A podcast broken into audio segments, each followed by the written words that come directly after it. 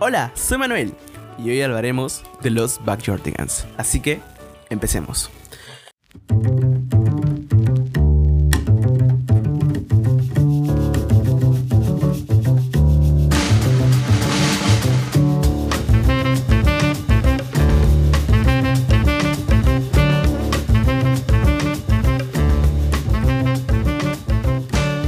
Primero, debo confesar que haciendo este capítulo me enteré del significado de los Backyardigans.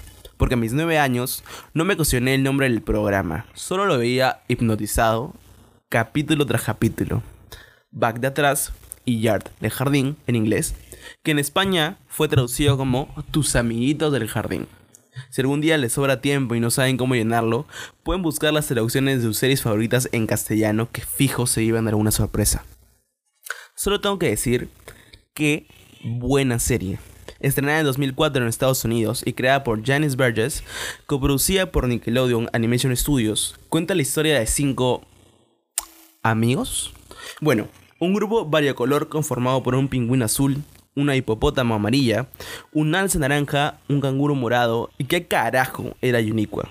Según la wiki, era una hormiga roja. Mis amiguitos de esa época decían que era una mariquita. Bueno, no juzguemos y dejemos que decía lo que quiera hacer.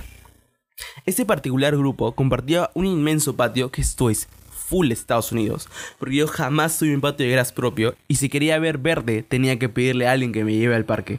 Patio que desafía las leyes físicas, pues se transformaba en escenarios fantásticos donde los niños se convertían, y cito, en piratas, científicos, surfistas, superespías, arqueólogos, tarzanes, momias, caballeros y princesas, detectives, buscadores de oro, vaqueros y mucho, mucho más. El episodio piloto incluía disfraces de los personajes tamaño natural y marionetas que bailaban y cantaban. Por suerte, por suerte, esto fue rechazado por Nickelodeon y Burgess decidió modificar el concepto volviéndola una serie animada. ¿Se imaginan a cuántos niños hubiera traumado la serie? increíble. Con un total de 80 episodios y con un promedio de entre 4 a 5 canciones por capítulo, esta hermosa serie terminó de emitirse en 2013 se planeó una cuarta temporada en 2009, pero la autora decidió alejarse para grabar otros proyectos como la serie animada The Wings Club. Gracias Janice Burgess, perdón por tan poco. Hay un problema. Los niños de ahora ya no ven a los Backyardigans. En definitiva, una problemática nacional, y si no la solucionamos, nos iríamos en picada como sociedad. Porque ahora los niños tienen a Peppa Pig, que cumple con su función de hipnotizar a los niños para que sus padres puedan comer tranquilos a la hora del almuerzo, pero no es lo mismo, ¿saben? De los Backyardigans nacieron memes icónicos como el ¿Por qué estamos muertos, Pablo? o el de Bien, sigan caminando hasta que vean arena rosa. ¿Arena rosa?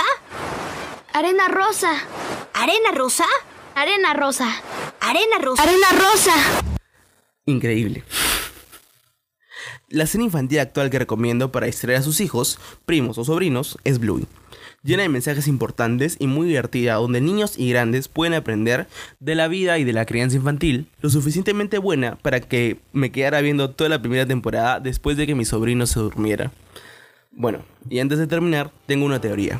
Los bocadillos que los Backyardigans se comían al terminar cada capítulo, ¿tenían DMT? Piénselo. Gracias por escuchar este capítulo ya disponible en Spotify. Gracias.